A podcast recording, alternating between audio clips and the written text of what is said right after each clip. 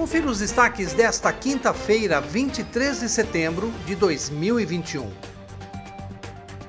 O vereador Pedro Kawai protocolou esta semana uma série de indicações solicitando a manutenção em diversas ruas, praças e escolas do município.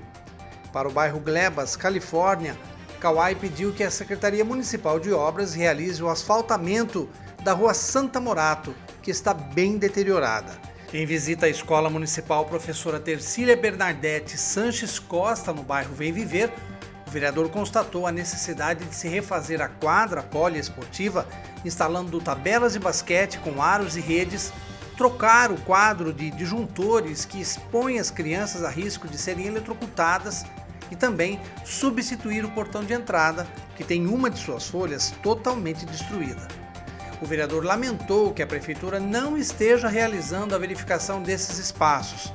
Ele citou como exemplo o Parque da Rua do Porto, que há mais de seis meses teve a sua fiação roubada e até agora as pessoas não podem utilizá-lo por falta de iluminação.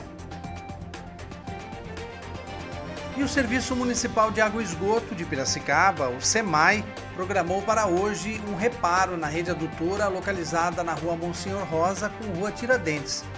Com isso, pelo menos seis bairros da cidade poderão ter instabilidade no abastecimento de água.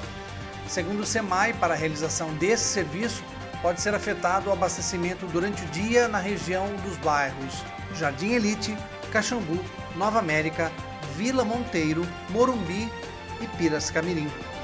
A previsão é de que a situação comece a se normalizar no início da noite. Acompanhe os nossos podcasts pela Rádio Kawai disponíveis no Facebook, Instagram e no Spotify.